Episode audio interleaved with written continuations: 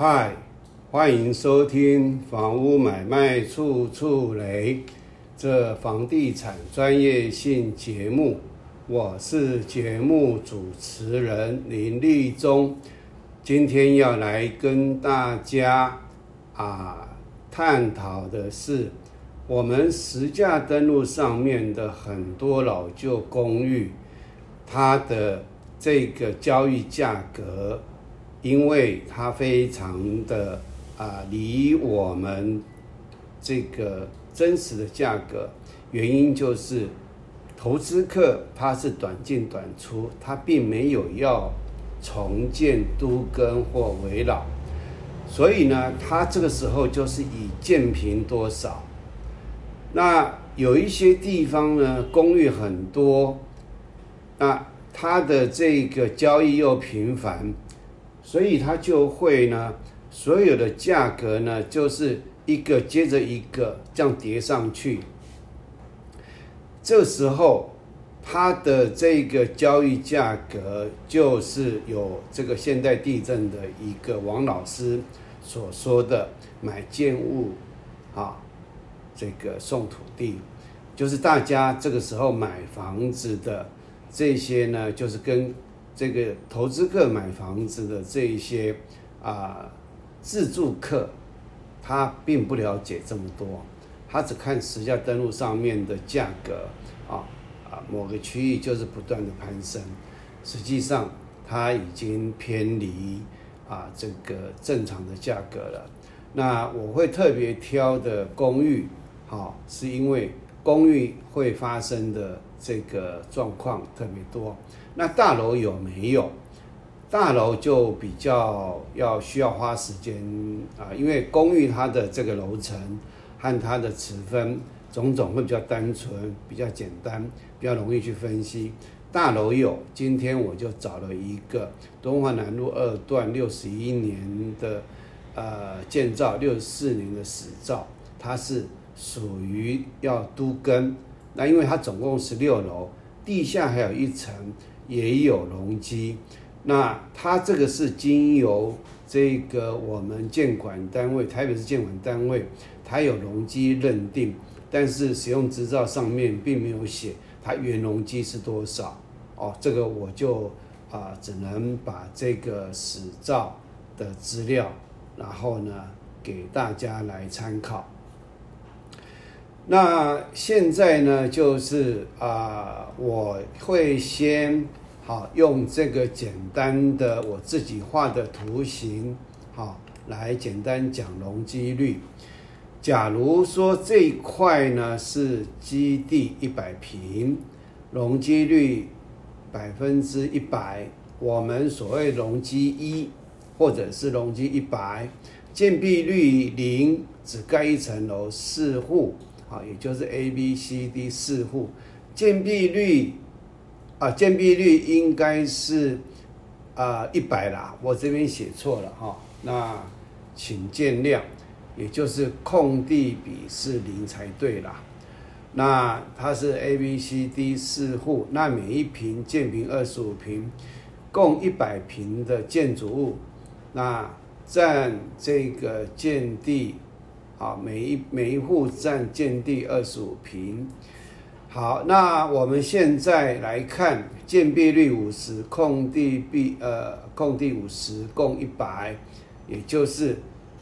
这个部分原来它只盖一层楼，这个部分 A、B、C、D 都是有一层，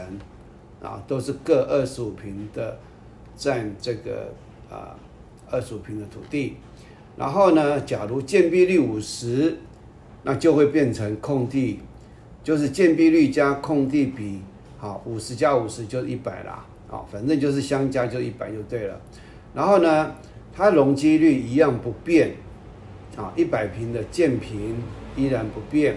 也就是它会变成两层楼，也就是 A 这个部分本来是有房子的，把它放到 B 上面，B 就变成一楼，A 变成二楼。C 的部分也是把它移到 D 这边，然后这边变空地，D 是一楼，然后 C 是二楼，也就是 A 户放到 B 户上方好，然后变成两层楼，C 户移放到 D 户上方，也是变成两层楼，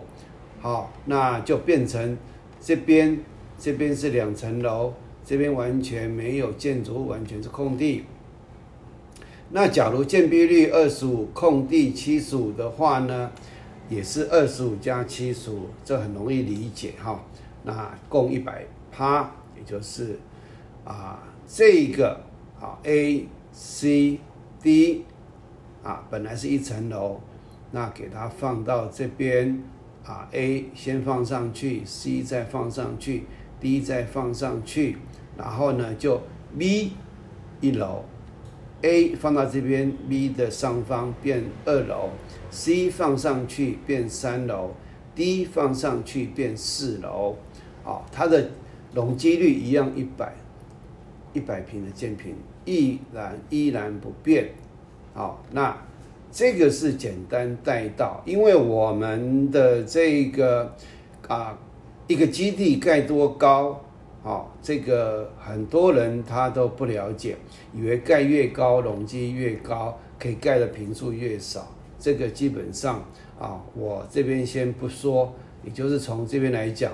假如一层楼是一层楼是三米高，两层楼就六米高，然后四层楼就十二米高，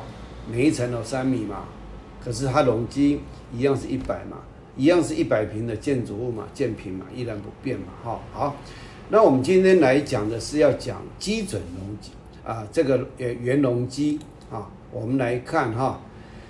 呃，因为在实价登录上面有一户，它的基地是在敦化南路上啊，在敦化南路。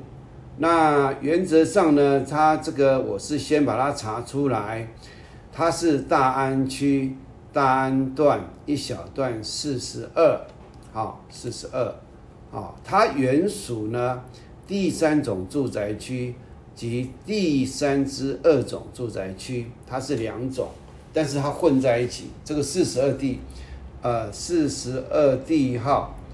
四十二地号呢，它是混在一起，所以我基本上我就不去做一个。这个分析了，好，那我们来看实价登录上面，实价登录上面，东华南路二段四十六号十四楼，啊，它成交的时候是一百一十二年四月，成交价两千六，啊，那这个是每平单价一百一十九点五，它总共二十一点七六，它是住宅，住宅使用，啊，那是。它啊是属于四十八年的屋龄，那十十六楼的十四楼，所以呢，它这个是一笔土地，一栋建物，然后呢啊两房一厅一卫有隔间，好，它是有阳台哈。那我们再来看它接下来的交易明细，它交易明细呢是大安段一小段。土地移转面积一点七八，好，它使用分区呢，这边也写的很清楚。第三种住宅区是二二二百二二点二五，第三之二住宅区，我记得好像是四百容积的样子，两个相差有一段距离。好，那它的建物资料呢？啊，移转面积十七点三五，住家用，啊，它是四层楼加阳台。这个案件他没有把它分得很清楚，然后呢，公共设施有四点四一平啊，基本上原容积就是十七点三，公共设施不算，公共设施不算，十七点三五减掉阳台的面积以后，再由建管单位来做认定，原则上是乘以零点九八。啊，原则上，因为它那个啊，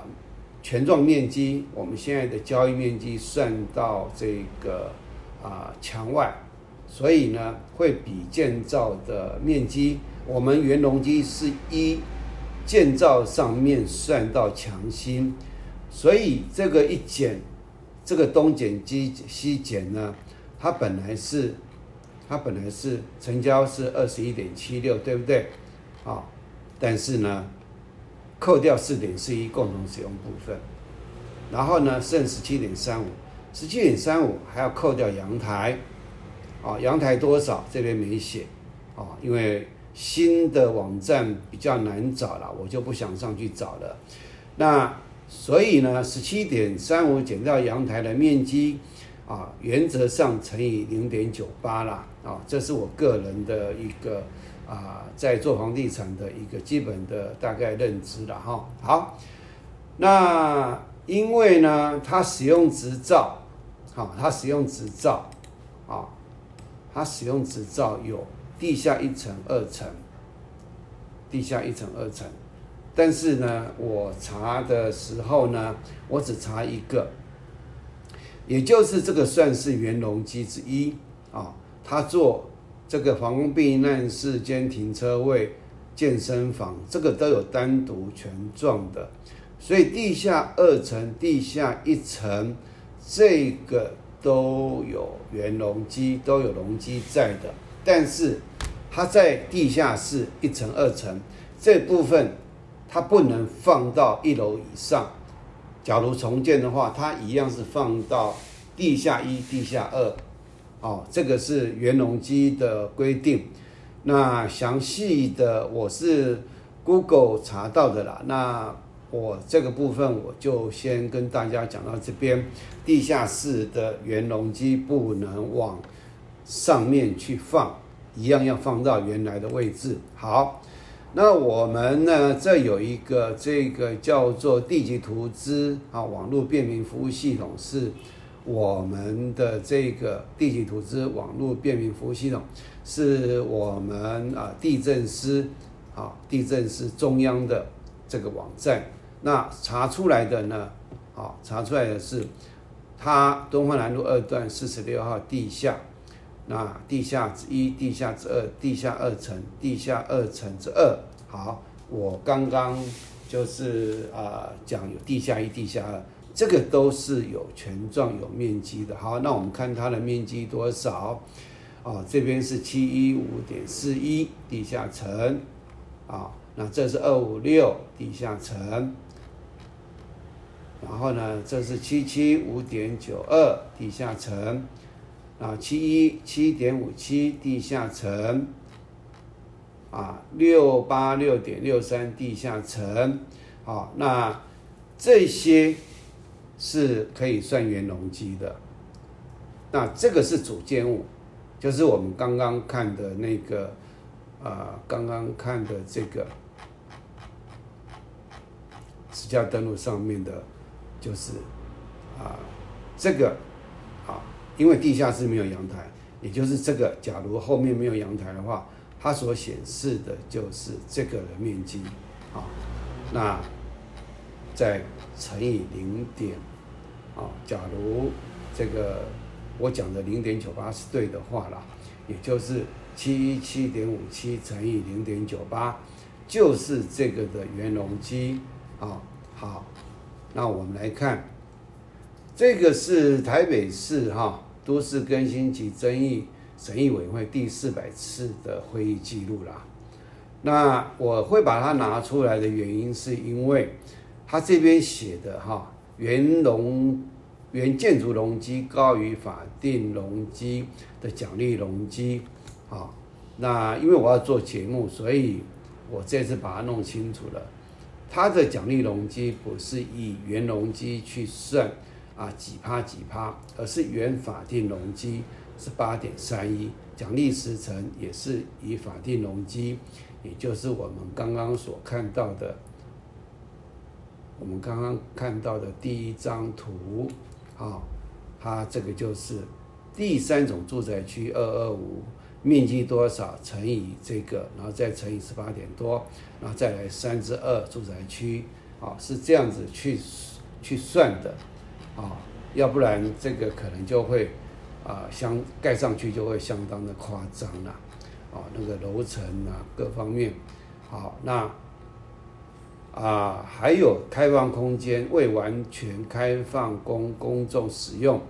奖励额度酌减两趴，啊，他这边写就是法定容积了哈，好，那使用执照来，我们来看哈，它的原容积记载在这里，它在元隆认定一百一十年一月五号，北市都售建制第一零九三零七九六八五，那后面的变更的呃核准字号呢，好就这么记载，大安区好。大安段一小段四十二、四十三地号等两笔土地上建筑物，拟拟办理原建筑物都市更新事业计划之原建筑容积认定被查案，啊，它是一百一十年的时候一月五号，啊，那这个就是要经由建管处来认定。而不是由建商，也不是由地主来认定。好，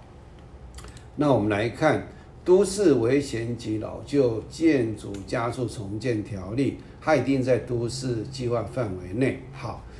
那刚刚忘了说哈，原容积会使用到原容积，基本上都是在容积率比较低的，比如说啊，这个住山呐。啊，住山之一啦，或者是新北市永和区、中和区，它住宅区，假如说啊，在八米以上，它的容积率是三，容积三，可是八米以下的住宅区，它只要拆除重建，八米以下的计划道路，啊，以计划以八米为界限，八米以下的，比如说七米、六米、五米。那那块基地的容积只有二，所以这个时候啊，会用到原容的这个建筑物要拆除重建的，都是在实施容积率以后的这个啊基准容积和法定容积比较低的地方。那譬如说商业区的，比如说已经是台北市的第四种商业区啊，原则上应该就不会用到原容积了啦。哈，这个概念。也是我在做节目，那我才去把它理清出来的啊，这个就很容易去理解啦啊，它当然就是原容积高于这个法定容积或基准容积嘛，所以它当然不会用基准法定嘛，一定是原来的建筑物，现在旧建筑物的容积嘛啊，可是它的奖励都是以这个原原原法定容积或基准容积去算啦。好，那我们来看哈，它都跟这个呃《加重建条例》的第六条啊，重建计划内之建筑基地得视其实际需要，给予适度之建筑容积奖励，奖励后之建筑容积不得超过各该建筑基地一点三倍的基准容积啊。假如说它的基准容积是二点二五。那一围绕来讲，就乘以啊一点三倍，或各该建筑基地一点一五倍的原建筑容积啊。那假如它的原建筑容积是三，那就乘以一点一五，那就三点四五。那缴二点二五乘一点三呢？啊，那自己去算啊，它大概就是大大概到还不到三呐。也就是你可以选择啊，这个两种方式去啊拆除重建围绕啦，然后建蔽率，因为它因为很多的这个道路宽不够，所以它有一个消线，有一个退缩线，建筑退缩线，所以它建蔽率和建筑物高度啊得着以放宽，但建蔽率的放宽哈，注意哦。只有在住宅区哦的基地为限哦，而且不得超过原来的建蔽率啊。譬如说，我们刚刚看到的这个啊，这个史照啊，它的鉴别率是啊百分之四十八啊。你只要要用用圆龙哦，哦不，你要用这个围绕围围绕都围绕来讲来来猜。哇，你的鉴别率不可以超过百分之啊百分之四十八，百分之四十八哦，这边啊有特别的这个啊规定。啊，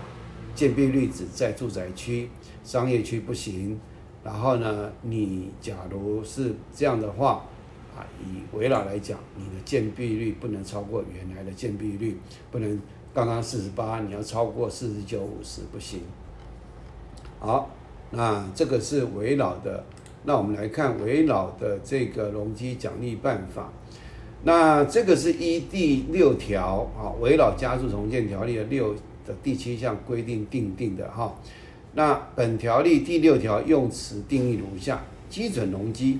好，它这边就是针对基准容积和原建筑容积做大概的定义，指都市计划法令规定之容积上限乘上土地面积所得之基数。原基准容积，而不是容积率啊，也就是说，它这边假如第四种商业区啊，但是第四种商业区它的这个规定是乘以面前道路零点五，假如十六公尺乘以零点五，容积就是八，那八容积率的八乘以一百平的话，那就是八百容积，好，那这个部分也就是假如商业区。啊，第四种商业区，它面临十二点七三五的道路乘以零点五，它的容积率啊，容积啊，就是六点三五，六点三六五乘以一百平，也就是可以盖六百三十六点五的平数啊，就是这个容容基准容积。那原建筑容积呢，指实施容积管制前已新建完成的合法建筑物。就是台北市，在我从事在民国七十几年、七十五从事这个中介的时候呢，台北市已经陆续在实施容积率了。所以呢，我们看这个史照啊，它上面使用分区它没有注一、注二、注三、注四啊，它用的是使用分区住宅区，那。假如商业区就用商业区，因为还没有实施容积率，还没有实施住一、住二、住三、商一、商二、商三，所以当时用的都住宅区、商业区啊，在实施容积率之前啊，那所以呢，申请建筑时啊，主管机关核准之建筑楼地板面积啊，这个原容积了哈。扣除建筑技术规则设计施工篇第一百六十一条第二项规定，不计入楼地板面积后之楼地板面积啊，譬如说阳台啦、电楼梯间啦，啊，然后呢啊，这个部分可能就要另外用建筑技术规则设计施工篇第一百六十二条，然后把它哪一些不计入楼地板面积，就是啊。我们要扣掉这些以后，才是原建筑容积啊。比如说，就是公共设施啦、阳台啦、啊楼地那个原呃那个那个电楼梯间呐啊，所以他这边就解释的很清楚啊，把原容积啊原建筑容积啊，然后呢，重建计划范围内之原建筑基地之原建筑容积高于基准。容积者，其容积奖励额度为原建筑容积之基准容积百分之十，或一原建筑容积建筑。哈，那这个我们就不要管它，你只要去大概去了解。那这个啊，围绕呢，跟这个都根是一样的，它的容积奖励有耐震设计啊，然后有。这个绿建筑有智慧建筑、无障碍环境，啊，那我们再来看都市更新的这个容积奖励，啊，它这个基准容积和原建筑容积，啊，跟这个围绕啊规定是一样，要不然就会两个打架了。然后呢，好，这个也是一样，啊，那它这边呢？有另外的这个所谓的啊，都市更新事业计划范围内或其周边之公共设施用地，产权登记为公有者，好，它有基准容积奖励额度，好，就是依下列公式计算奖励容积，啊，百分之十五为上限，然后呢，都跟啊这个移转容积办理，那这个容容积移转，啊，这个可能我会另外一集来探讨这个大值，呃呃基态大值，那个。那个基地是不适合容积移转？因为它的建造没有说得很清楚，好，那所以呢，它这边也是一样，有绿建筑，好，有绿建筑，智慧建筑、无障碍设施、耐震设计，然后呢，另外有都市更新事业计划范围重建区段含一个以上完整接锅。啊，一个完整接锅，那什么叫完整接锅？我也会利用另外一个单元来跟大家来说明。或土地面积达一定以上规模者，哈，会给予奖励容积，好，然后另外，啊，更新前门牌户达二十户以上，啊，这个以协议合建，全体同意有百分之五，还有占有他人土地的。啊，旧违章建筑户，然后呢，啊，这个啊，容积奖励有百分之二十，也就是把这个这个旧占有他人土地的旧违章建筑户，啊，这个呃，都跟实施者把它处理掉，要不然动不得，没有办法，没有办法，没有办法，没有办法盖嘛，那就给他，因为呃，这个困难度很高了，好。然后呢，就是平均每户住宅楼地板面积，然后百分之二十基准容积啊。好，那这个呢，这一集就是讲到原容积。那所以我们在买这个公寓，好，实价登录上面的案件有太多了，譬如说三峡土城啊、新店，或者是台北市的。这个青年公园那边的所谓的青年路一百六十八巷，那整片活宅，全部都是住山，第三种住宅区，容积率只有二二五。那网友听众你自己哈，重新再上啊全国法规资料库，你自己把它下载下来，啊，按照我刚我我我所我所这个红线。啊，红红框的，你自己去算算看，二二五的基准容积它到底能够有多少？所以，像我这边是第四种商业区，那有面临十二点七三五的，那容积基准容积是六点三六五，法定容积是八百，可是因为不到十六公尺的道路宽。那十二点七三或者是十六米后面的四米巷，台北市的土地使用分区管制自治条例的规定，它虽然是乘以零点五，但是四乘以零点五就变成二，太低了，所以一律给三。那这个时候，他假如面临四米的没有跟着前面一起干，它的基准容积就是三。但是，假如跟着前面呢，就变成十二点呃六点三六，会变成八，那这时候就产生一个要如何去啊给公平的一个重建条件或都跟条件。那基本上这个部分我会利利用在另外节目跟大家来介绍啊这个东西啊，还有那种所谓的啊，我刚刚讲的是。啊，使用分区啊相同，毗邻土地合并或不合并啊，合并才会有啊后面的容基准容积会变高。可是假如说啊有那种所谓的前面是商业区啊，可能是第三种商业区或第四种商业区，那面临十六米，譬如说第四种商业区容积率是啊，它面前道路十六米。它的这个基准容积、法定容积都是八，可是后面假如住山怎么办？住山它就是二点二五嘛，可是住山的地主他会认为啊，你前面那么高，那我我只能用二二五，不公平。但实际上，两个虽然是毗邻啊临接，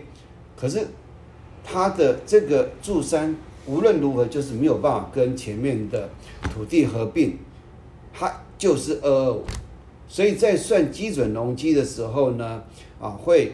柱山的容啊，假如是一百平，然后前面的一百平，然后这个就是我会另外另外一个单元来跟大家用图来跟他解释。当碰到这样子，它的后面就算跟前面柱呃商是八百，它后面的柱山还是二二五，没有办法变成八百。啊，好，那这一集就是跟大家来谈到，啊，谈到我们老旧公寓，啊，大楼原容积，那你假如知道以后，啊，我们实价登录高价交易的工艺啊，你就把它打回原形了，很多案件你根本不要参考，这个基本上你会慢慢的，你听我的节目，你慢慢的。你就会啊，实价登录，你就知道要怎么去大概分析了。你要像我分析到很快，然后还呃，我也不能讲说很准啊，我自己有时候也不见得可以弄到很准。但是基本上我的速度啦，哦，比如说我跟你在啊同样看上一个房子，哦，我做决定的速度一定比你快太多了。我看到这个，我觉得可以的，我就下手。可以你还在那边算老半天，还在犹豫，人家就房子就买走了，哦，当然这个就是功力啦，你没有办法像我这个样子，除非你下苦功，你不断的去啊，在实价登录上面你去，去去去上网去看去分析，哦，那所以这集的目的是，就是你不要被房仲割韭菜啦，因为房仲他也搞不清楚啊。他搞不清楚啊，那投资客搞得清楚吗？不见得啊，他短进短出嘛，他管你什么元隆记，他管你什么什么呃都跟，管你什么什么什么围绕啊重建，他就是短进短出，然后呢，他并没有想要了解这个的土地的持分有多少，它的容积多少没有，